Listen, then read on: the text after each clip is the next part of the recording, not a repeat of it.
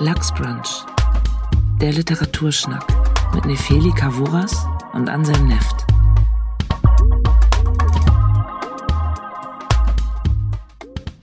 Hallo und herzlich willkommen bei unserer aktuellen Weihnachtsfolge. Es ist ganz winterlich, draußen liegt der erste Schnee und wir sind heute alle beisammen. Ich sage alle und meine, meinen lieben Kollegen Anselm Neft und unseren Gast Stefan Beuse. Ja, hallo, ich freue mich da. Hallo Stefan. Tag. Hallo, Stefan, schön, dass du mit uns diese Weihnachtsfolge quasi verbringst. Was ist mit dir los? Warum so in Weihnachtsstimmung auf einmal? Ich habe keine Ahnung, ist, ich werde auch einfach altersmilde. Okay. ähm, nee, ich hatte, ich hatte überlegt, irgendwie, man muss mal auch mal was Weihnachtliches sagen, die Leute so ein bisschen zur Besinnlichkeit bringen und ja. Ja, mhm, außerdem mhm. Naja, ich weiß Außerdem auch nicht. spielt das Buch kurz vor Weihnachten. Genau, das, das Buch, das wir heute besprechen, ja. das Stefan mitgebracht hat, spielt kurz vor, vor, vor Weihnachten. Ich stelle kurz dich, lieber Stefan, vor. Ich sage kurz, wer du bist. Und zwar, du bist äh, Autor, Fotograf und Journalist. Ähm, du hast unter anderem beim Ingeborg-Bachmann-Preis äh, gelesen. Du hast äh, mehrfach den Hamburger Literaturpreis bekommen. Du hast Romane geschrieben, unter anderem Kometen und Meeresstille, die beide fürs Kino verfilmt worden sind. Und zuletzt erschienen von dir vor allem Kinder- und Jugendbücher, unter anderem Die Ziege auf dem Mond und Der Pinguin sucht das Glück. Und jetzt im Frühjahr erscheint von dir der Jugendroman Die Einsamkeit der Astronauten im Hansa Verlag. Das stimmt, ich kann dem nicht viel hinzufügen. Doch, man kann dem was hinzufügen. Das Nämlich? Buch der Wunder ist auch noch im ja. Mayrisch Verlag erschienen. Klar, man kann jetzt noch mehr Bücher erwähnen, aber stimmt. das äh, ist das Buch, was mir besonders gut gefallen hat. Aus dem Övre des Herrn Beuse. Mir auch. Und deswegen möchte ich es unbedingt nicht unerwähnt lassen. Ja. Stimmt, das mochte ich auch das sehr Buch gerne. der Wunder. Ja. Schön, dass du da bist. Du hast uns einen Roman mitgebracht. Keinen eigenen allerdings. Keinen eigenen. Das, das, gilt ja bei uns nicht. Jérôme David Selinger, äh, Salinger. Ein Buch aus dem Jahr ja, ich denke mal so, dass es dann wirklich erschienen ist in kompletter Form 1951. Ähm, es ist ein kurzes, dichtes Buch von so etwa 250 Seiten, ähm, das ähm, in wenigen Tagen spielt. Die Hauptfigur ist Holden Caulfield, ein, ja, ich glaube, so 16-jähriger Typ, der gerade von so einer kleinen Schnöselschule geschmissen worden ist, weil er mal wieder durch alle Fächer durchgefallen ist. Es ist kurz vor Weihnachten und äh, dieser Schulrauswurf scheint ihn noch nicht so zu bekümmern, aber dann ähm, kommen so ein paar Ereignisse, die den ohnehin etwas, ja, unruhigen jungen Geist äh, ein wenig aus den Fugen gehen lassen. Und ähm, er begibt sich auf eine ausschweifende äh, Trinktour durch das Manhattan der äh, späten 40er, frühen 50er, ruft alle möglichen Leute an, versucht Taxifahrer in Gespräche zu verwickeln, äh, ist ganz begierig danach, Kontakt herzustellen, auch gerade zum anderen Geschlecht und ähm, trifft sich am Ende mit seiner zehn Jahre alten Schwester. Das vielleicht mal so als ähm, grobe Zusammenfassung. Viele Leute kennen das Buch ja auch schon. Ähm, ja, Stefan, warum hast du diesen uralten Stoff in unsere weihnachtliche Sendung mitgebracht?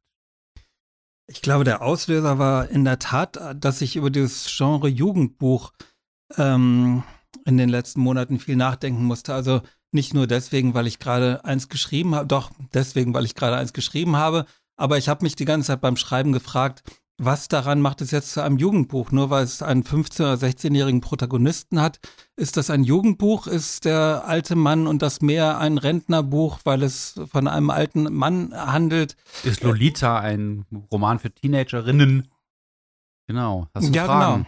genau. Ja. Und ich habe ähm, gedacht, es ist eigentlich totaler Quatsch. Also jede Geschichte braucht einen Protagonisten, der die Welt durch ähm, dessen Augen man das Ganze betritt, ähm, der am besten geeignet ist dafür. Und, und bei mir zum Beispiel geht es wie bei vielen Coming-of-Age-Romanen um, um eine tiefe Verunsicherung, um ein Misstrauen der Welt gegenüber, vor allen Dingen um ein Misstrauen gegen die Welt der Erwachsenen. Und ähm, das ist ja ein, ein, eine Sicht, die man, die man auch als Erwachsener noch, noch im hohen Alter haben kann. Also auch Matrix zum Beispiel ist ja, ist ja von diesem Geist geprägt. Also diese, diese grundsätzlichen Fragen, was ist Identität, was ist Realität, was ist Wahrheit, was ist Wirklichkeit und nach welchen Werten leben wir auch. Genau, genau. Ne? Ja. Das sind ja alles pubertäre Fragen und ob ein Buch deswegen gleich ein Jugendroman sein muss oder ein Jugendbuch. Also mir fällt es da schwer, die Grenze zu ziehen. Und da fiel mir halt der Fänger im Roggen als der Pate oder das, das Urbild des Coming-of-Age-Romans ein. Und ich dachte, ich äh, benutze die Gelegenheit mal, das zum mittlerweile dritten Mal zu lesen. Und ich war sehr überrascht. Also das erste Mal habe ich gedacht, wow, irgendwie ganz cool, als ich das als auch 16-, 17-Jähriger las und mhm. ähm, fand die Sprache irgendwie in ihrer Schnodderigkeit ganz schön. Hast du es damals in der Schule gelesen nee. oder von selber? Okay. Von selbst.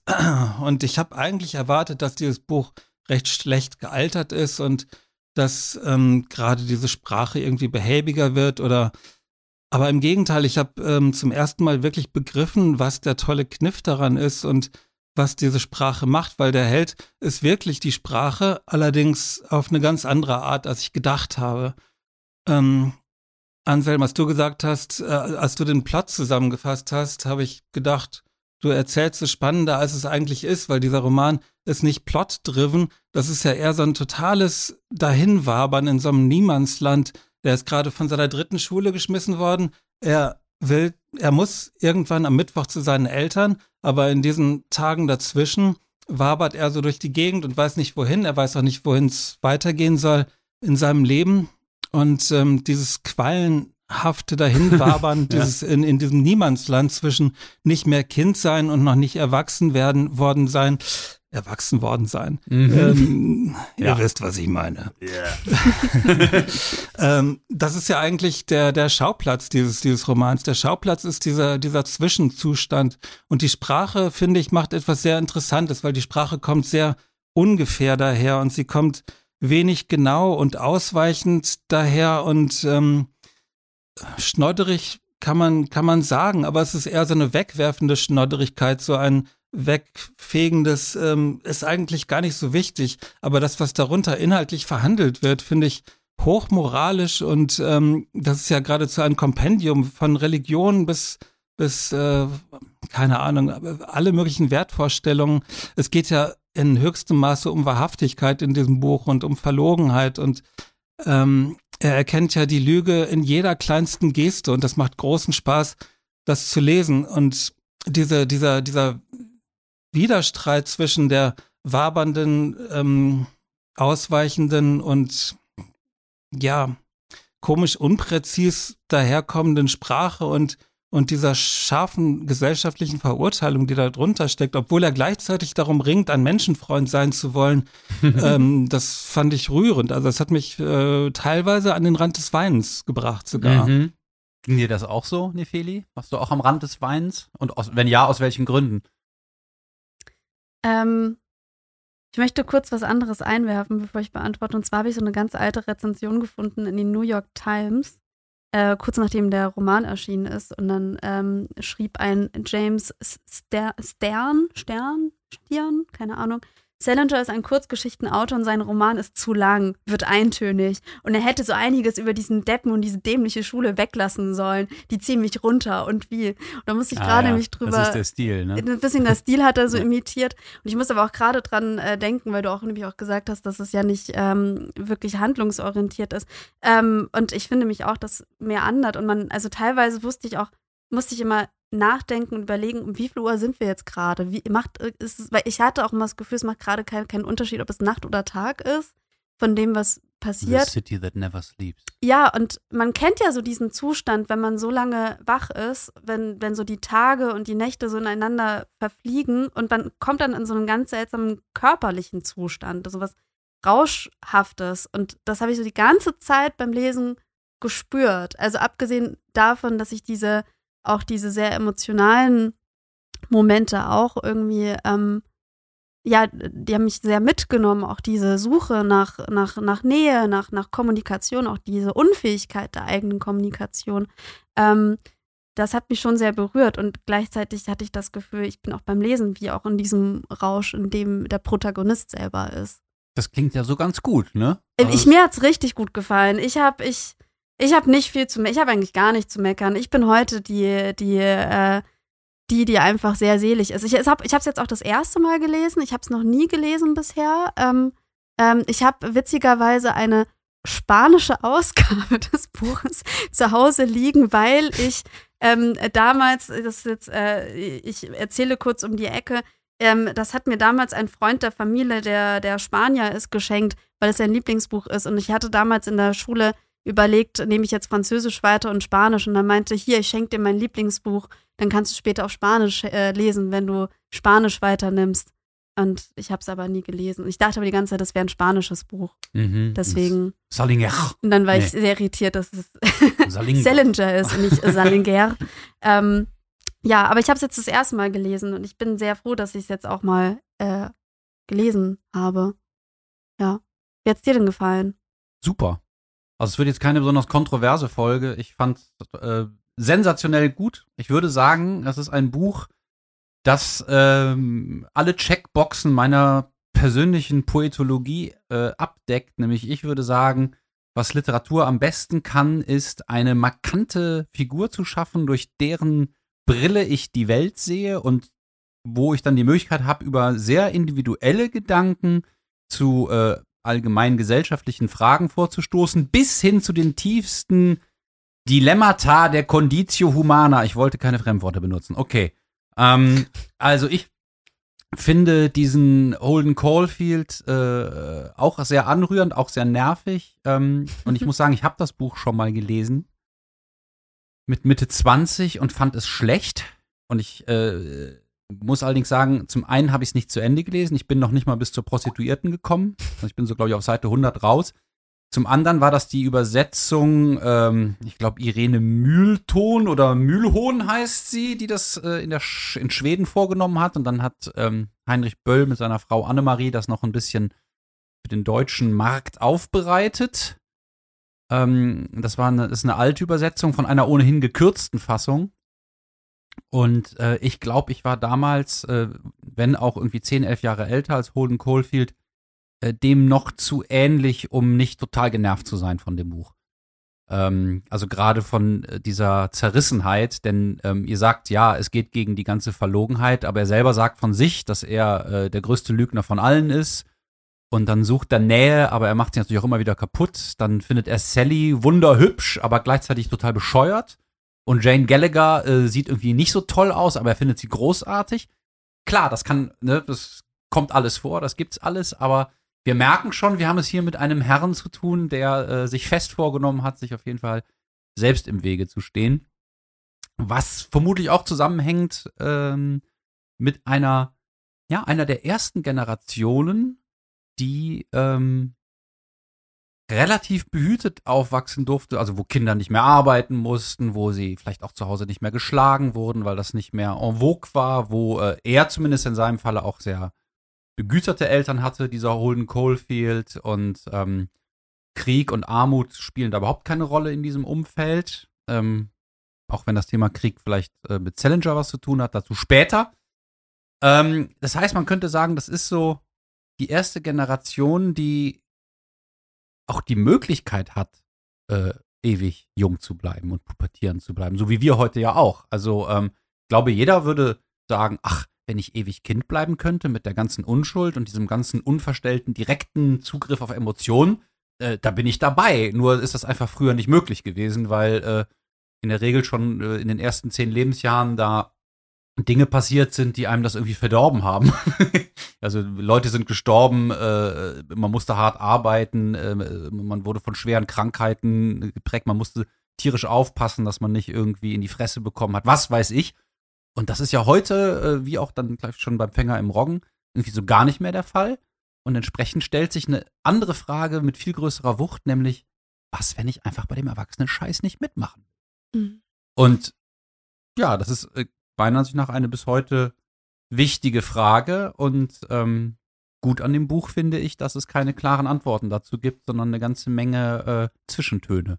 Dass du den Krieg erwähnt hast, finde ich ganz interessant. Also ich ähm, hab das auch nicht gewusst, dass Salinger auch äh, aktiv mehrere Male am Krieg teilgenommen hat. Ja, richtig sogar, schlimme Schlachten. Also ja, die ja. Schlacht im Hürtgenwald, muss ich kurz genau. erwähnen. Ja. Äh, das war eine der, der äh, übelsten Schlachten, die die US-Army irgendwie bis dato dann hatte. Mhm. Und ein äh, Freund von mir und ich haben früher immer Witze über den Hürtgenwald gemacht. Also das war ein geflügeltes Wort und die Schlacht im Hürtgenwald als das Schlimmste, was so passieren konnte. Und ähm, jetzt plötzlich sehe ich, dass er da gewesen ist und dann noch in so einem Nebenlager von Dachau Mhm. später ähm, Kriegsgefangene ähm, befragt hat und so und dann auch die Leichenberge da gesehen hat. Also der hat schon schlimme Sachen. Nicht nur die erlebt, ja. Leichenberge, er hat gesehen, wie äh, Dutzende Leute vor seinen Augen bei lebendigem Leibe verbrannt wurden und Mhm. hat gesagt, den Geruch von verbranntem Ja. Fleisch kriegt er nie wieder aus dem Hirn.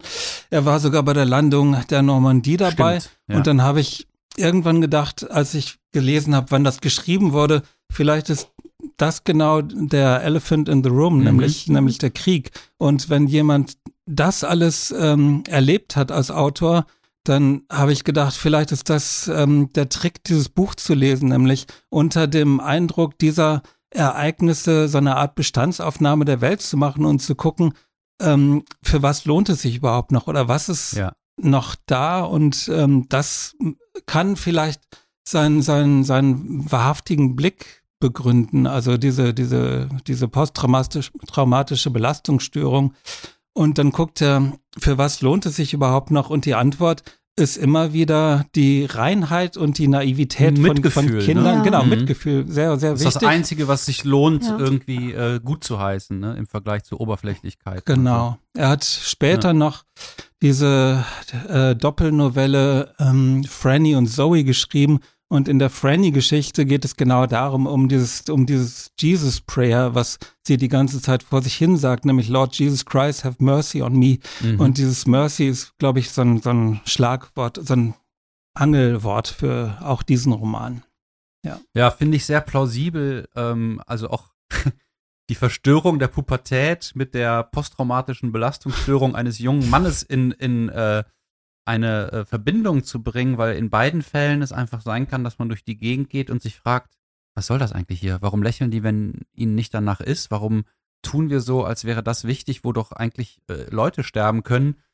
Ähm, und ja, es ist plötzlich alles in Frage gestellt, was vorher so durchgewunken wurde. Ja. Mhm. Es gibt doch auch so eine Stelle im Buch, wo dann Holden Caulfield auch äh, äh, erzählt oder denkt, dass wenn er jetzt im Krieg wäre, dass er auch gar nicht wüsste, in welche Seite schießt man dann jetzt eigentlich. Also auch wenn man vorgesagt bekommt, man muss jetzt gegen Nazis oder so Mhm. schießen, dass er eigentlich sagt, beide Seiten sind ja irgendwie schlimm. Wenn man im Krieg ist, ist ja alles schlimm. Ich könnte überall hinschießen.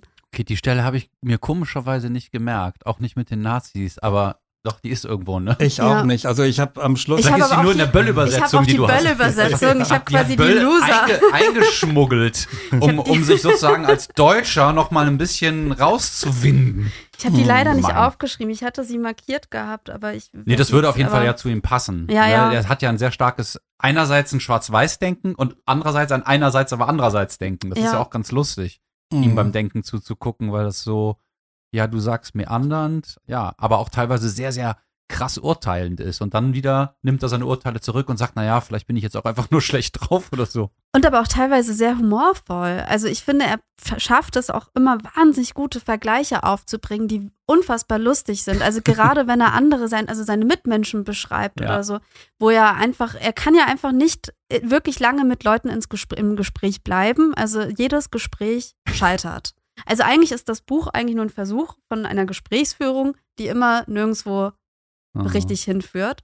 Ähm, oder er hat keinen Bock, jemanden anzurufen. Also ich- so ein Viertel des Buches besteht darin, dass er eigentlich jemanden anrufen möchte und es dann doch irgendwie sein lässt. Und Es ist auch ähm, meistens besser, wenn das sein lässt, weil wenn das macht, wird es auch nicht besser. es wird ne? auch nicht besser, wenn er So. besoffen irgendwelche äh, Frauen anruft. Ähm, aber ähm, äh, Das ist auch lustig, weil die Leute im Außen immer so reagieren, wie man sich das denkt, dass sie reagieren, aber er ist total verblüfft. Ne, Ja. Weil, weil durch, durch die Reaktion des Umfelds wird einem klar, wie besoffen er mittlerweile ist. Ja, ja, ja. Und ich rechne dann wieder so, wie viel Uhr ist es dann jetzt? Aber das finde ich total schön, dass er trotzdem so einen klaren Blick auf Menschen hat und die auf eine humorvolle Weise beschreiben kann. Ja, klar, klar weiß ich gar nicht, weil ich finde, es ist halt der Blick des moralisch überlegenen Verurteilens, äh, der dadurch entsteht, dass man glaubt, man kann sich selber aus dem schmutzigen Spiel, das die Welt auch ist, heraushalten. Ne? Er findet ja irgendwie alles phony, also alles verlogen, Mhm. aber das sind ja oft einfach nur Verhaltensweisen, die Menschen machen, um Harmonie zu erzeugen oder um Geschäfte zu machen, die sie brauchen, um zu überleben. Mhm. Und das findet er halt total beschissen. Aber er hat nun mal auch sehr, sehr viel Geld. Und er guckt dann plötzlich auch auf Leute, die irgendwie einen schäbigeren Koffer haben als er herab. Und da fragt man sich schon, äh, wie. Wie aber er schämt um sich doch auch ein bisschen darum. Also dann das auch wieder, dann, ja, ja. Und auch gleichzeitig hat aber auch die, ähm, die, die ähm, die Möglichkeit, auch Menschen zu erkennen, die nicht verlogen sind. Also ja, gerade am ja. Anfang sitzt er ja auch im, im, im, Zug und dann sitzt ihm plötzlich so eine Mutter von einem Schulkameraden gegenüber und er merkt sofort, die hat ein echtes Lächeln und ja, das macht das was mit ihm. Und der, also ja, er der, baggert sie eigentlich gleich an. Ja, Mark baggert sie halt gleich das ist, an. Das ist, die erste Person, die er fragt, ob sie einen Cocktail mit ihm trinken ja, will. Ja, ist auch nicht die letzte. Und der lügt sie natürlich auch an. Also ja, er, er sagt genau. ja, er, er, ist auf Wahrhaftigkeit aus, aber er erzählt ihr, äh, sein Sohn wäre der tollste Typ des ganzen Colleges, während das. Also ihr Sohn. Ja, ja, genau. genau. Während er der Typ ist, der ähm, in der Umkleidekabine mit nassen Handtüchern andere Leute auf den Arsch schlägt. Ja. Und wir alle kennen diese Leute. Ja, wir wissen, was das für fiese Möps sind. Ja, das stimmt. Ja. Aber genau wie, wie er selbst ähm, macht sich auch, die, miss, misstraut sich auch die Sprache von ihm sehr und äh, sie macht sich lieber klein und unbedeutend, statt sich auf eine Bühne oder gar Kanzel zu stellen. Und ich habe eine Stelle, die, also ich habe tausend Markierungen gemacht, aber diese Stelle finde ich so schön, weil sie äh, das gesamte künstlerische Konzept offenlegt, beziehungsweise vielleicht sogar das ideologische Konzept Darf ich das kurz mhm, vorlesen? Gerne, ja. ja. Es geht äh, um eine, eine Lesung von Stefan Beuse. Naja. also er ist gerade in einer Bar und es äh, spielt ein, ein Klavierspieler. Ähm, den, Ernie, den, ne? Genau, ja. Ernie, den alle ganz toll finden. Und jetzt sagt er, ich weiß nicht mehr genau, wie das Stück hieß, das er spielte, als ich reinkam, aber egal was es war, er versaute es total. Er machte lauter blöde Angebertriller mit den, bei den hohen Tönen und noch anderen komplizierten Kram, der mir ziemlich auf die Nerven geht. Aber das Publikum hättet ihr hören sollen, als er fertig war. Ihr hättet gekotzt. Die drehten völlig durch. Es waren genau die gleichen Idioten, die bei Filmen wie die Hyänen über Sachen lachen, die überhaupt nicht komisch sind. Ich schwöre bei Gott, wäre ich Klavierspieler oder Schauspieler oder was, was weiß ich, und diese ganzen Idioten fänden mich irrsinnig. Ich fände das widerlich. Ich würde nicht mal wollen, dass die mir, dass die mir Beifall klatschen. Die Leute klatschen immer bloß bei den falschen Sachen. Wäre ich Klavierspieler, ich würde in der verdammten Waschküche spielen. naja, das geht so, es geht mhm. so weiter, aber irgendwie ist das so dieses, dieses, das hat auch viel mit, mit äh, Schämen zu tun. Das ist so eine komische, doppelt gedre mhm. gedrehte, mhm. keine Ahnung. Aber ja, es verrät ziemlich viel von, von dem, wie dieses Buch funktioniert, finde ich. Aber ist, ist der Elefant im Raum jetzt, abgesehen von Krieg, nicht vielleicht auch einfach das, was wir psychische Krankheit nennen? Also, mhm. Ähm, es wird ja jetzt nie gesagt, dass der irgendeine Diagnose hätte. Also, mhm. Wir wissen nur, dass der äh, das aus einer Psychiatrie heraus erzählt. Naja, Und, Sanatorium. Also. Ja, das ist, glaube ich, schon eine Psychiatrie. Also. Okay. Äh, ich weiß jetzt nicht, was Böll da wieder hingeschrieben hat. er hat nur Sanatorium. Ich habe mich gefragt, so. ob es auch so körperliches sei. Also, mein, Ach so, also das Kur. hatte ich auch, ja, er hätte auch eine einfach Kur so einen Kurort, einen Kurort für Reiche. Ja, der hatte einfach einen Zusammenbruch genau. und jetzt, jetzt kann man äh, alles Mögliche dazu sagen. Und weil ich mich gerade so äh, ähm, ausgiebig mit dem, was wir psychische Krankheiten nennen, beschäftigen, habe ich das Buch natürlich auch stark darauf mhm. hingelesen mhm. und festgestellt, ganz vieles, was so vor dem Ausbruch einer Psychose ähm, normalerweise stattfindet, äh, findet hier statt. Also vom Schlafentzug über fahriges Denken, über ähm, manische Versuche, Kontakt aufzunehmen, die aber alle scheitern, weil die, die Leute dem nicht mehr ganz folgen können. Ähm, dann ähm, eine, eine ganz tief sitzende Ambivalenz zur, zur Wirklichkeit, die gleichzeitig als begehrenswert und hochgradig falsch und verlogen wahrgenommen wird.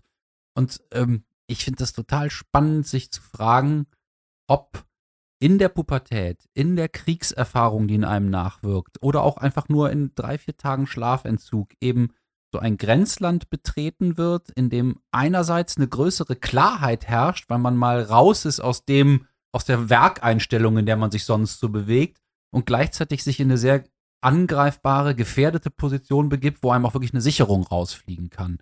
Und ob das nicht einfach natürlich generell für Literatur und Kunst äh, das spannendste Gebiet ist, in dem man sich aufhalten kann. Ne? Wie ihr das wahrgenommen habt mit, mit dem Zustand von dem Herrn hier. Also ich meine, was jungen ja, Mann. was ja klar ist, dass er ja, ähm, also es wird ja auch relativ früh auch erzählt, dass ähm, sein, sein geliebter Bruder, der ja irgendwie perfekt gewesen ist, der ja so ein wahnsinnig guter Mensch gewesen ist, an dem ist ja gar nichts äh, kritisch auszusetzen, Ellie, dass er den ja auch verloren hat, also dass der an Krebs gestorben ist und ein Die ganze Familie hat den verloren, ja. Genau, also aber genau, also Sein kleiner es- Bruder. Sein kleiner Bruder ist gestorben Mhm. und ein Mitschüler von ihm hat ja auch Suizid begangen und so. Also der, der, ähm, ich habe den auch einfach so wahrgenommen, dass ich dachte, mit wem redet der eigentlich über all diese Dinge, die um ihn passieren? Und ich, das ganze Buch ist ja, also der hat ja auch, er, er, er möchte ja immer jemanden ansprechen. Also er er schreibt dann ja immer ja ähm, solche Sachen wie, falls das euch jetzt interessiert oder so. Also es gibt ja immer einen Leser, der angesprochen wird. Also da ist ja so ein ganz großes Bedürfnis nach Austausch und Nähe und auch so eine ganz große Einsamkeit dadurch, die auch austritt. Also ich- mich hat, ich fand das einfach, ja, Studie über einen sehr traurigen jungen Mann. Egal, was für Ja. eine Diagnose der jetzt hat, aber er ist einfach traurig und einsam.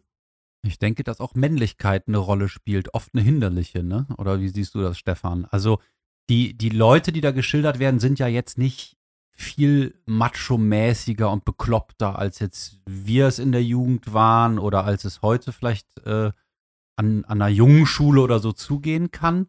Und trotzdem merkt man ja, dass das auch äh, irgendwie ein Umfeld ist, wo zwar Sensibilität gar nicht unbedingt unterdrückt wird, aber trotzdem auch keinen richtigen Raum hat. Ne? Also ich habe an zwei, drei Stellen, als ich das äh, las, gedacht, ähm, den würde man heute einen Vorzeigefeministen nennen, weil er auf jeden Fall die Frauen mehr mag als die Männer. Ach, das ist Feminismus. Nein. Das war eine schöne Definition. Ich glaube, da würden einige unterschreiben. Ja, ich finde Alleine die Szene Stelle. mit der Prostituierten, als dann das Kleid von ihr hängt und es ihn traurig macht. Das ist so ein starkes Bild. Mhm. Das hat mich, das hat, das hat Mhm. mich zu Tränen gerührt tatsächlich beim Lesen. Mhm. Dass ich dachte, das ist irgendwie, Ja, also die, die Männer sind alles entweder Poser oder Offiziere, die einem die Hand drücken, als wollten sie einem alle Finger, Finger brechen, oder es sind Leute, die in, in, in Spandex-Badehosen auf dem Sprungsturm stehen und ständig, ständig runterspringen müssen und die Frauen sagen, ach, das macht er nur, weil er einen Minder Minderwertigkeitskomplex Ja, hat. ja, stimmt. Und ähm, ja, Also ich habe es nicht so gelesen. Ich finde, dass er äh, Frauen wie Männer gleichermaßen oft ablehnt und negativ bewertet und bei ein Paaren macht er so Ausnahmen. Es gibt ja auch ein paar Männer wie den Herrn Antonilli oder wie der heißt. Das Mhm. Ja. Oder den Spencer am Anfang, das ist so ein bisschen ambivalent. Und auch sein Bruder Ellie kommt ja super weg. Ähm, gut, der ist auch schon tot und war ein Kind. Ähm, Mhm. Und sein anderer Bruder DB, der in Hollywood als äh, Drehbuchautor jetzt Karriere macht, den findet er eigentlich auch gut, bis auf den Umstand, dass er sich da in Hollywood prostituiert. Mhm. Sind irgendwie alles Schriftsteller da in der Familie, ne? Also die, die kleine Phoebe, ja. seine zehnjährige Schwester, äh, schreibt Tagebuch, ganz gewissenhaft. Er selber äh, ist gut im Aufsatzschreiben. Der DB äh, war eigentlich richtiger Autor und ist dann Drehbuchautor geworden. Und der Ellie hat seinen Baseballhandschuh mit Gedichten vollgeschrieben. Mhm. Also es ist eigentlich auch ein bisschen ein Roman über jugendliche Autorinnen. Innen. Sensible Jugendliche. Aber ich fand es nicht so, dass er irgendwie ähm, Mädchen generell besser findet als Jungs. Wie hast du das gesehen? Die Doch, ich habe das ja? auch so wahrgenommen. Also gerade war ja auch, ähm, Also vielleicht die weibliche Welt, also dieses Äh, nicht männlich sein müssen, nicht Mhm. dieses Mackerhafte. Genau, ne? also ja. ich, die, die, ich hatte das Gefühl, dass er bei, bei Frauen oder bei Mädchen ähm, sich mehr traut, ähm, wirklich sprechen zu wollen oder auch emotional sprechen zu wollen. Also was ich, in, was ich ja Mhm. bezeichnend finde, ist ja, dass seine einzige richtige Gesprächspartnerin seine zehnjährige Ja. Schwester Phoebe ist. Also es ist die einzige, mit, mit der er eigentlich Das wirklich das auch reden Gespräch möchte. in dem Buch. Das ist das, ja, das ist Und auch das einzig Die Szene, Richtige. wo ich kurz davor war zu Ja. weinen. Meine Güte, ist Ich diese auch. Phoebe vielleicht süß. Die Phoebe ist großartig. Herrlich, ja. Aber auch zum Beispiel, als er sich an, an seine geliebte Jane ja. zurückerinnert, da, das hat ja auch was Emotionales. Also da Ja, merkt man, ja. ähm, da öffnet er sich nochmal anders. Und das Mhm. ist bei den, bei den anderen Jungs oder Männern oder so eigentlich nie so richtig der Fall. Ich hatte auch das Gefühl, Mhm. dass er sich ähm, auch, äh, da ist ja auch so diese Problematik des Ernstgenommenwerdens auch manchmal. Ähm, er will ja immer auch äh, als nicht als 16-Jähriger, sondern als erwachsener Mann irgendwie rüberkommen. Auch er um an zeigt die dann, Drinks ranzukommen. Genau, er ab zeigt dann auch 21 immer seine grauen Mhm, Haare, gereicht weil er ja schon graue Haare hat Ja. und so. Und ähm, ja, es ist also, ja, irgendwie, Mir ist er sehr sympathisch dabei, die ganze Aber diese, Zeit. diese Jane ist ein gutes Stichwort. Wisst ihr noch, warum er sich in sie verliebt hat? Er hat sich in sie verliebt, weil sie immer die Damen in der letzten Reihe hat stehen lassen und äh, sie nicht eingesetzt hat. Also das ist ja auch etwas extrem anti-männliches und dieser Stratlator, der dann mit ihr ausgeht und äh, was ihn durchdrehen lässt vor Eifersucht. ich glaube, ähm, das ist echt der, der Hauptauslöser für die Mhm. Krise vermutlich. Ne? Ja. ja, ich glaube auch. Also, dass du, dass der, dass du dieser Quarterback-Typ, Mhm. ja, mit dem er sich ein Zimmer teilt, und zwar eigentlich nur, weil der einen gleichwertig teuren Koffer hat wie Mhm. er, mhm. dass der mit Jane Gallagher ausgeht. Ne? Genau, und er wiederholt dann fast manisch und er weiß nicht mal, dass sie ihre Damen immer in der letzten Reihe stehen lässt und er sagt es ihm dann auch noch und Stratlater reagiert überhaupt nicht darauf und guckt sich nur im Spiegel an und streicht seine Frisur zurecht und ähm, das ist eins dieser sehr, sehr vielen Symbole in diesem Buch. Äh, ein anderes ist diese, diese rote Jägermütze, Jägermütze, ja. die er verkehrt herum aufzieht. Und am Schluss setzt sie Phoebe ihm richtig rum Aber woher weiß man, dass sie ihm richtig rum aufsetzt? Das steht da ja nicht. Habe ich extra geguckt. Sondern das kann man nur herleiten, weil dann sie ihm plötzlich Schutz gegen den Regen spendet, oder? Vollkommen richtig. Ja, Also das ist schon subtil. das ist sehr subtil. Ja. Das ist ja, das ist ja gewieft. ja. ja. Ich Ich wollte noch kurz zu dem Männerthema sagen, äh, Nefeli, ich sehe es wie du, dass er sich den Mädchen und Frauen besser annähern kann und ähm, da einfach mehr Raum ist ähm, für das, was ihn umtreibt.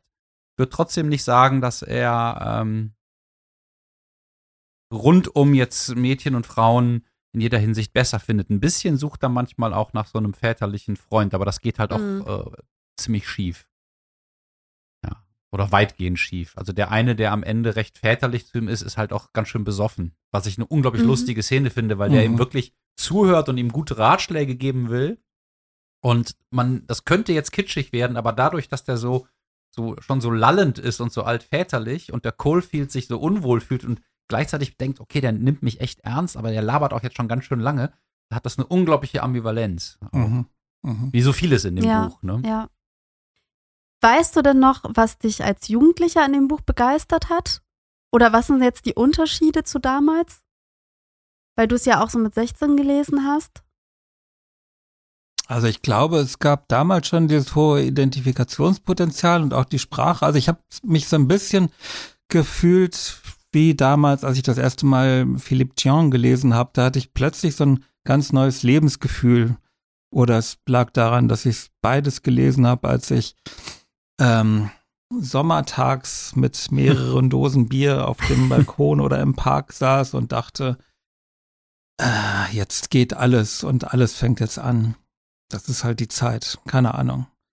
Also ich habe auf jeden Fall, wahrscheinlich habe ich mir jetzt richtig erwachsene Gedanken gemacht, weil ich wusste, ich muss hier in ein Mikrofon sprechen und habe es ganz anders gelesen und es war toll. Also ja, Ist gut gealtert, ne? Kann man heute Ja. noch lesen, kann Ja. man Jugendlichen, Ich die hab's ein Erwachsenen bisschen- empfehlen. germanistischer gelesen und Ja. ich habe mir alle Symbole rausgeschrieben, wie zum Beispiel die, nicht nur die Zentralmetapher des Fänger- Fängers im Roggen, sondern auch Ja. dieses schöne Bild von den Enten im Central Park. Ah, ja. Ah, ja. das ist schön, ja. Oder auch diese, diese Schallplatte, die er Phoebe gekauft hat. Ja. Übrigens für die fünf Dollar, für die er sich hat zusammenschlagen lassen, weil er sich Ja. sie nicht mehr bezahlen wollte. Als, Die Prostituierte. Ähm, genau. Und das, ich also es glaub, passiert auch schon ganz schön viel. Also Ja, es, es es ist, auch wenn das jetzt kein, kein wahnsinnig fesselnder Plot ist, ist doch immer was los, Mhm. ne? wie man Ja, das anhand der zerbrochenen Schallplatte merkt. Ja. Ja.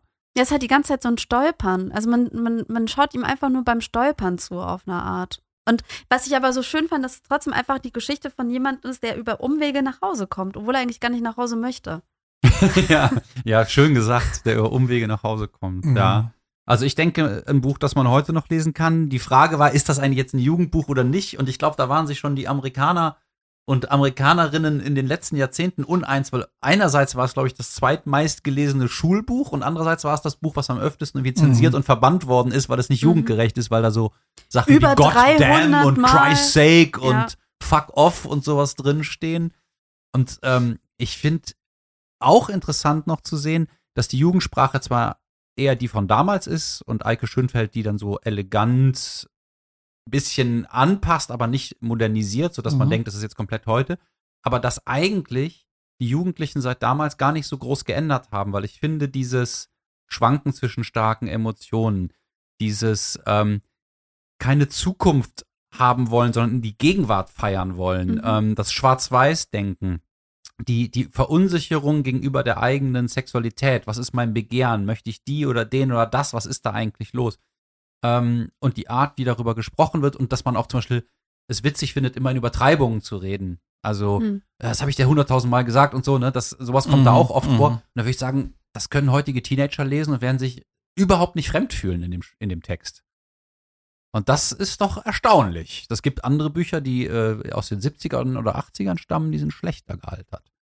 Ich war auch überrascht, wie alt das Buch eigentlich schon ist. Also, das war mir Ja. beim Lesen gar nicht Ich klar. hatte das auch immer in die späten 60er einsortiert Ja. in meinem krausen Hirn. Ich sogar noch später. Ich war wirklich sehr irritiert davon, wie, wie, äh, wie früh das schon geschrieben ist. Also mich hat das extrem ab, abgeholt. Ich fand es immer noch total gut.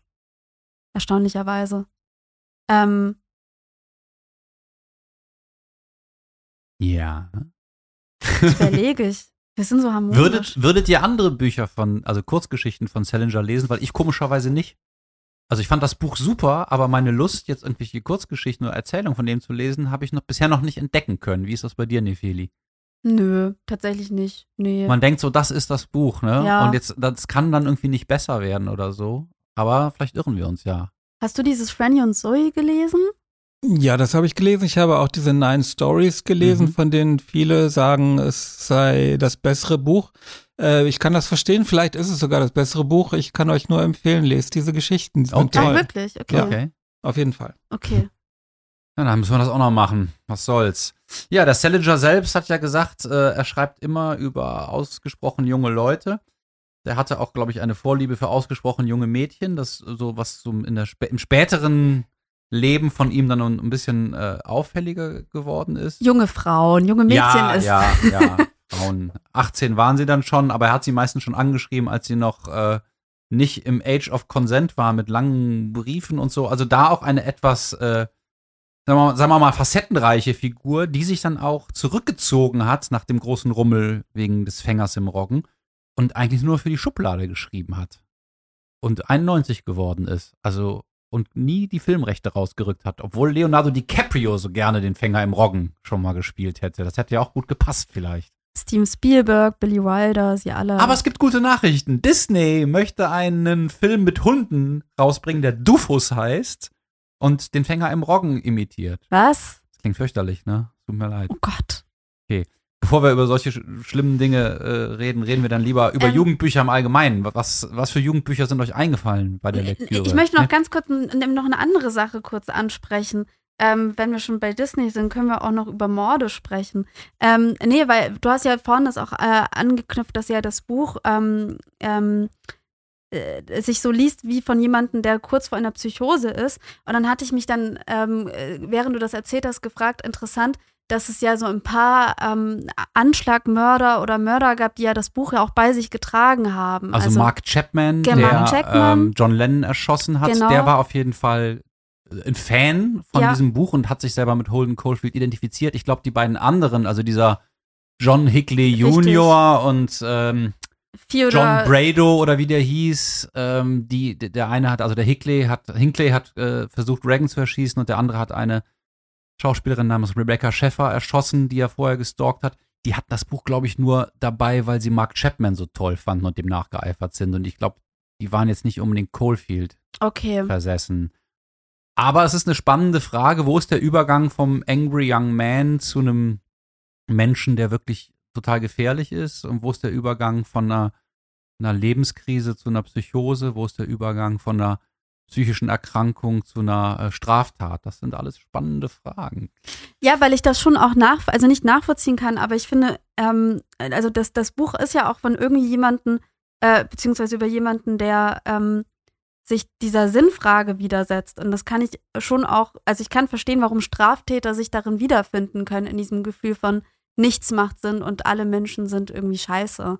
Ähm, das, Ah. genau. Aber ich finde, dafür ist dann doch ein bisschen zu viel Mitgefühl und immer auch wieder Liebe in dem Buch. Ja. Ähm, und ich weiß nicht, also ich finde das Buch auch nicht so wie die Texte, die man von so jungen Amokläufern liest. Die sind viel einseitiger und äh, hämischer und noch na viel narzisstischer als die Stimme vom Coalfield. Also kann schon sein, ne, dass es Menschen anspricht, die, die on the edge sind. Aber ich möchte das Buch ein bisschen davor in Schutz nehmen, so, äh, so mies gelaunt zu sein, weil das ist es irgendwie dann doch nicht. Also ich habe es tatsächlich daraufhin sogar gelesen, weil du gesagt hast, mhm. dich interessiert dieser Aspekt mit den mit den Serienmörder, die ja, sich da ja, durch haben inspirieren lassen. Es sind zwei, drei Stellen drin. Einmal ähm, stellt er sich vor, er hätte eine Waffe bei sich und ähm, wie er mit dem Zuhälter umgeht, dann geht er manchmal aus Spaß so, als hätte er einen Bauchschuss und äh, schleicht sich mhm. davon. Er hat so ein paar Gewaltfantasien, aber das ist, glaube ich, das, was mich im Unterschied zu meiner ersten Lektüre wirklich überrascht hat, wie menschenfreundlich mhm. und milde mhm. dieses Buch im Grunde ist. Das ist nicht dieser Angry Young Man, der gegen die ganze Welt steht. Das ist ein Mensch, der am liebsten die ganze Welt lieben würde. Ja. Aber ja. er schafft es halt nicht, weil, weil die Leute so verlogen sind und ähm, ja, weil er, er nicht das, das richtige sieht, ja. Werkzeug hat, um mit dieser Welt umzugehen, so oder mit dieser Art von Gesellschaft. Ne? Mhm. Und da, ich finde, dass das Buch sich nicht dafür entscheidet, die Gesellschaft ist schuld oder er ist schuld, sondern das in der Schwebe lässt und das macht das Buch so stark auch. Mhm. Ja. Aber wenn jemand schon psychisch auffällig ist, dann kann man sich natürlich auf so einer sehr einfachen und oberflächlichen Ebene anders damit identifizieren und ich kann mir vorstellen, dass es eventuell triggern könnte, aber auch ein großartiges Album wie das Weiße von den Beatles ja, ja. hat ja auch Schlimmes ausgelöst. Oder der, die Leiden des jungen Werther mit der Selbstmordwelle. Mhm. Und das ja, war ja, auch so ein, ja, so ein Stream of Conscience von mhm. einem aufgewühlten jungen Mann an der, an der Grenze zur großen Krise. Ich musste beim Lesen vom Fänger im Roggen jetzt diesmal aber auch noch an Wolfgang Herrndorf in Plüschgewittern denken. Das ist zwar gar nicht ein Jugendbuch, so wie Chick, mit dem Herrndorf so berühmt geworden ist, sondern eigentlich auch eher so eine Ich-Erzählung von jemand, der auch auf eine schwere Krise zusteuert. Und ich finde, da ist ganz viel Coalfield drin, nur finsterer, depressiver, noch mäkeliger und unversöhnlicher. Und es geht auch schlechter aus. Aber auch ein äh, spannendes Buch. Ich weiß nicht, ob ihr das kennt. Der Titel ist ein bisschen albern, äh, als Anspielung auf In Stahlgewittern von ähm, diesem Idioten da. Aber ähm, das ist auch ein gutes Buch. Sind euch noch andere Jugendbücher oder ja, weiß nicht, Bücher eingefallen, mit denen das hier irgendwie eine Verwandtschaft haben könnte?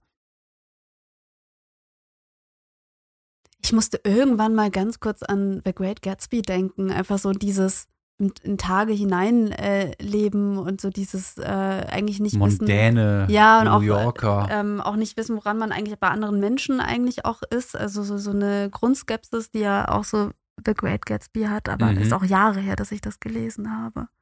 Ähm, nee, ich habe, ich finde ja auch diese Kategorien Jugend, Jugendromane immer so ein bisschen schwierig. Ich, ich erfahre immer erst hinterher, dass es Jugendromane sind, die ich gelesen habe und nicht Romane. Also haltet ihr wirklich die Kategorie für unsinnig?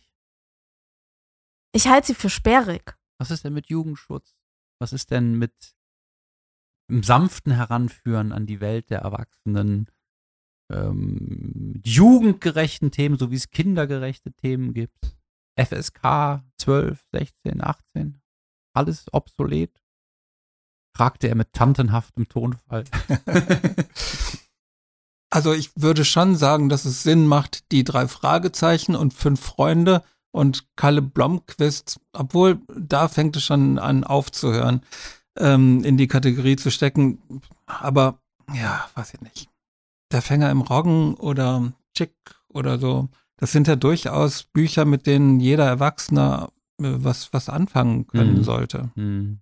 Ja als ich selber Jugendliche war, fand ich die Kategorie richtig blöd. Ich habe sehr gerne und viel gelesen und dachte immer, ich will doch nicht etwas lesen, was. Also ich hatte immer so ein Bild von Jugendbuch, als ich selber Jugendliche wäre, als würden Erwachsene quasi so B-Literatur schreiben, die halt so verständlich für mich als 15-, 16-Jährige ist. Und ähm, dachte so, nein, ich lese jetzt, ich lese, ich lese jetzt das, was die Erwachsenen können, weil ich kann das auch schon. So, also ich hatte. Den Real Shit. Ja, und ich hatte manchmal, und ähm, ich hatte manchmal. Ich will kein Happy Meal. Gebt mir den genau, Double Cheese. Gib, gib mir, ja. also ich hatte so manchmal das Gefühl, so als, als würde man vielleicht dann nicht ernst genommen werden, wenn man Jugendliteratur liest. Mittlerweile finde ich eigentlich, dass es super tolle Jugendromane gibt. Also John Green finde ich eigentlich auch großartig oder so ein paar Romane von denen fand ich auch schon als Jugendliche gut und auch heute auch irgendwie gut. Ähm, äh, ja, ich fand einfach so aus, aus Buchhandelsperspektive diese Kategorie so ein bisschen sperrig, dass so Mhm. diese Romane so gesondert da liegen und gar nicht dann ein. Aber das ist doch gerade vermutlich der Sinn, dass man das da hinlegen kann, damit die Leute wissen, ah, ich kaufe meinem 16-jährigen Neffen ein Buch, dann gucke ich doch mal in der Jugendbuchabteilung. Genau, aber es ist Ja. halt für Jugendliche gedacht, aber nicht halt von Jugend. Also ich finde es immer so ein bisschen, also ich fand das doof, als Jugendliche dann selber in so eine Jugendbuchabteilung zu gehen. Das fand ich selber Mhm. doof. Ja. Das mochte ich nicht. Und hast du noch was gelernt über Jugendbücher, wenn du jetzt selber notgedrungen eins geschrieben hast? Also du hast einfach einen Roman geschrieben und der läuft jetzt dann demnächst eher unter, unter Jugendbuch. Ja, du hast, hast doch gesagt, so, ja, Jugendbuch, das ist jetzt so ein Etikett, das muss nicht unbedingt sein, aber vielleicht hilft es irgendwie der Einsortierung. Äh, hast du da noch irgendwas gelernt durch den Sellinger und seinen Roggenfänger da? Nichts, was nicht banal wäre. Also Ja. es, es gibt welthaltige und gute und wahnsinnig weise Bücher. Ich halte den Fänger im Roggen für ein unglaublich weises Buch, was seine Weisheit, aber was sich für, für seine eigene Weisheit auch schämt und die wieder durch die Sprache relativiert. Und er sagt ja ständig, oder so, oder Ja. äh, aber ich habe Mhm. jetzt keine Lust drüber zu reden und ich weiß nicht, wie ich das sagen soll und das stimmt bestimmt gar nicht. Und zwar genau an den Stellen, wo man weiß, da müsste jetzt diese, diese finale Erkenntnis oder die, ähm, diese Sentenz hin, ähm, die den, den Absatz mit einer Weisheit beschließt, aber dem verweigert er sich ständig, weil er, weil er nicht den Anspruch hat, die, diese Weisheiten rauszuhauen, weil er das eklig findet. Das finde ich sehr, sehr schön und sehr gelungen an diesem Buch. Sellinger hat ja, glaube ich, und das hat mich als Religionswissenschaftler interessiert, äh, sich für alle möglichen Religionen äh, Mhm. stark interessiert. Mhm. Also, er war ganz lange irgendwie praktizierender Zen-Buddhist, dann hat er sich so dem Neo-Hinduismus Mhm. mit Vivekananda und so weiter angeschlossen. Dann war er auch mal kurz bei Dianetics, das war die Vorstufe zu Scientology, hat auch Hubbard persönlich getroffen, Mhm. fand ihn aber dann doch ein bisschen unseriös. Dann war er noch äh, Anhänger von Christian, Christian Science und war so gegen moderne Medizin und also die Schulmedizin und so weiter. Also da auch ein Suchender. Und ähm, diese Suchbewegung ist auch im Roman drin und ich sehe es wie du, Stefan, was ich so toll finde, dass es wirklich ganz tief herabgeht bis an so ein, ein, ein also jenseits von Gesellschaftskritik, jenseits von der Beschreibung eines Individuums zu einer grundsätzlichen Verfassung des Menschen, der versucht, einen festen Boden unter seine Füße zu bekommen, was sowas wie Sinn, Kontakt, Bezug zu sich selbst und zum gesamten, also wo verorte ich mich selbst im gesamten Universum, wenn ich einmal anfange, darüber nachzudenken. Und Mhm. äh, da scheint es keine einfachen Antworten drauf zu geben. Und der Ich-Erzähler hier ist da auch einfach zu skeptisch, um sich da schnell zufrieden zu geben. Deswegen Er können wir da ziemlich in den sich, ja, Strudel geraten genau. damit. Ne? Er bezeichnet sich ja auch selbstständig als Atheist und sagt, ich bin irgendwie Atheist oder so, aber trotzdem äh, sagt er, dass er betet und äh, dass er Jesus toll findet. Er Ja. findet nur die, die Jünger scheiße. Das ist ja auch so eine tolle Stelle. Ne? Ja. Jesus ist voll, voll in Ordnung, aber die Jünger, die, da, da hört der Spaß für ihn auf. Ja, Und dann fragt auch mal irgendjemand, ob er glaubt, dass äh, Judas in der Hölle ist. genau. Und dann sagt der, ja klar, was denkst du denn? Und er so, na, das glaubt er nicht, dass Jesus Mhm. das zugelassen hätte. Mhm. Und das ist ja eigentlich, dahinter steckt ja eine ganz komplexe, sowohl moralische als auch äh, theologische Total. Debatte, die aber in so kurzen Sätzen mal eben äh, an, angerissen Ja. wird. Ne? Das Ja. ist schon cool. Naja, Ja. da bleibt mir nur noch ein weiteres Jugendbuch, das in diesem Jahr äh, erschienen ist, zu erwähnen. Sebastian Stürz, da wo sonst das Gehirn ist. Da ähm, geht es nicht ganz so abgründig zu, würde ich sagen, was jetzt so die, die Frage der Identität angeht, aber durchaus auch eine junge Ich-Erzählerin hauptsächlich, die ähm, ja auf der Suche ist nach so ein bisschen Halt im Leben und äh, durch ein lustiges Panoptikum von äh, Erwachsenen und anderen Jugendlichen sich, äh, glaube ich, auch weiterentwickeln kann. Und sie will auch nach Hause kommen. Sie will auch nach Hause kommen. Ähm, ich weiß gar nicht, ob sich Holden Caulfield weiterentwickelt. Manche LiteraturkritikerInnen haben das bezweifelt. Ich würde sagen, ja. Äh, ich glaube, da ist eine Bewegung in, dem, Mhm. in dem Jungen. Und äh, ich kann nur noch mal sagen, diese 250 Seiten kann jede und jeder mit Gewinn lesen wohl.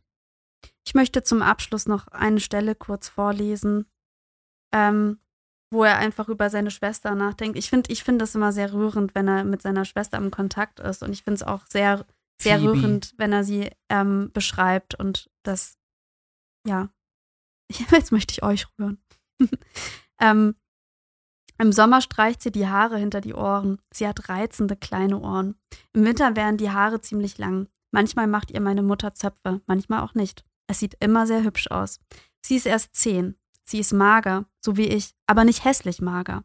Rollschul ähm, aufmager, Rollschulaufmager, das ist sie. Ich habe ihr einmal vom Fenster aus nachgesehen, als sie über die Fifth Avenue zum Park ging, und da wusste ich plötzlich, sie ist Rollschulaufmager. Jeder, jeder müsste sie gern haben. Wenn man ihr etwas erzählt, weiß sie genau, von was man redet. Man kann sie überall mitnehmen. Wenn man zum Beispiel mit ihr in einen schlechten Film geht, weiß sie, dass es ein schlechter Film ist. Wenn man mit ihr in einen guten Film geht, weiß sie, dass es ein guter Film ist. Die Bi und ich nehmen sie, nahmen sie einmal in den französischen Film Die Frau des Bäckers mit, in dem Rameau spielte. Den fand sie fabelhaft. Ihr Lieblingsfilm ist aber 39 Stufen mit Robert Donut. Sie kann den ganzen verdammten Film auswendig, weil ich ihn ungefähr zehnmal mit ihr gesehen habe. Wenn Donut zum Beispiel in das schottische Bauernhaus kommt, als er auf der Flucht ist, sagt Phoebe laut, Geil. genau an der richtigen Stelle, können Sie den Hering essen? Sie kann den ganzen Dialog Stimmt. auswendig. Und wenn der Professor, der eigentlich ein deutscher Spion ist, Robert Donut einen kleinen Finger hinhält, an dem ein Teil des Mittelgliedes fehlt, kommt ihm Phoebe zuvor, sie hält mir im Dunkeln ihren kleinen Finger vor die Nase. Sie ist in Ordnung. Man muss sie gern haben. Ja, wundervoll. Coole Szene. Ja, vielleicht hat jeder noch einen, einen wichtigen Beitrag. Ich kann sagen, es ist eines der Lieblingsbücher von Bill Gates. Danke für diese Information. Toll, Anselm. Ja. Alles kaputt gemacht jetzt. Ich habe im Internet geschaut. ja, Bill Gates hat die Stefan, Rechte von diesem Buch gekauft. vielleicht sprichst du besser das Schlusswort, dann kommen wir hier besser raus.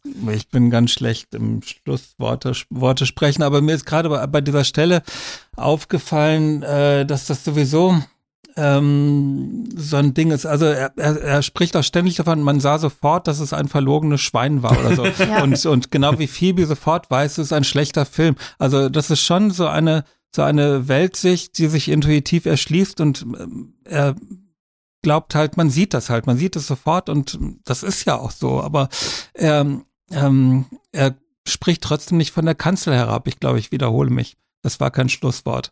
Ähm, Ja, aber äh, manchmal ist es ja auch so, dass man mit anderen Worten nochmal was Ähnliches oder Gleiches sagt, dass das aber wichtig ist, um so verschiedene Facetten desselben Phänomens zu umkreisen. Weil ich habe jetzt auch wieder gedacht, m, im Zusammenhang mit psychischer Krankheit, ähm, es ist ganz typisch für, für psychische Krankheiten, dass man seinen eigenen Intuitionen und Gefühlen so wahnsinnig stark glaubt. Und egal, was andere Leute dagegen sagen, wenn ich Mhm. schlecht Mhm. drauf bin, ist das die Mhm. letzte Wahrheit. Oder wenn ich glaube, überall verfolgen mich Leute, das ist die letzte Wahrheit, weil ich, ich nehme es doch wahr, ich weiß Mhm. es doch. Und dass dann sozusagen die Teile in einem, die sagen, ja, das ist deine Intuition, aber es gibt auch noch Menschen im Außen, die das anders sehen, dass das halt so wegfällt. Und das hat ja auch was mit dem schwindenden Kontakt zu tun. Und da er ja, er, er kann ja immer weniger, naja, kann man nicht so sagen, aber er, er nimmt sehr wenig eigentlich von außen auf. Er kann sehr wenig mitteilen, aber er nimmt auch sehr wenig auf. Mhm. Mhm. Und wie jeder gute Psychiater will er eigentlich gerettet werden. Also um nochmal auf die, diese Ja. Zentralmetapher zurückzukommen, er sieht sich als Fänger im Roggen, was äh, fußt auf einem missverstandenen Gedicht. Ähm, Von Burns, glaube ich, oder so. Ja, ja, genau, Burns, genau, genau. Catcher in the Rye, oder? Also er stellt sich auf jeden Fall vor, dass es äh, Kinder gibt, die durch ein Roggen- Roggenfeld laufen und die sehen nicht, dass da unten ein Abgrund ist und er ist der Fänger im Roggen, der die Kinder davor bewahren möchte, eins nach dem anderen darunter zu fallen. Und wenig später sagt er selbst, er kommt sich vor, als ob er auf einen Abgrund zuläuft. Ja, Mhm. ja, Also er will eigentlich gerettet werden ja. und ähm, ja, Und vielleicht gelingt das ja auch. vielleicht gelingt es. Durch Phoebe. Phoebe. Das ist ja auch was sehr ähm, Menschliches oder so, wenn man merkt, man kann eigentlich schlecht auf sich selber aufpassen, aber hat trotzdem den Wunsch oder das Wissen, dass man Mhm. eigentlich auf andere gut aufpassen könnte, aber man müsste erstmal andere dazu ähm, denen beweisen, dass man dazu in der Lage ist und niemand traut ihm das ja eigentlich auf Anhieb zu. Mhm. Ähm, ja, Ich finde, Danke, dass du das das, das Buch mitgebracht ja. hast. Ja, wirklich. Ähm, ich habe ganz arrogant äh, noch neulich zu einer Freundin gesagt, die den Finger im Roggen las. Ach Gott, das ist dieses lamoyante Laberbuch. Jetzt habe ich es gelesen noch einmal und zwar komplett in der Übersetzung von Eike Schönfeld. Und Corinna, ich nehme alles zurück. Schönen Abend. Danke, Stefan. Danke, Stefan. Danke Bye, bye. Tschüss. Tschüss.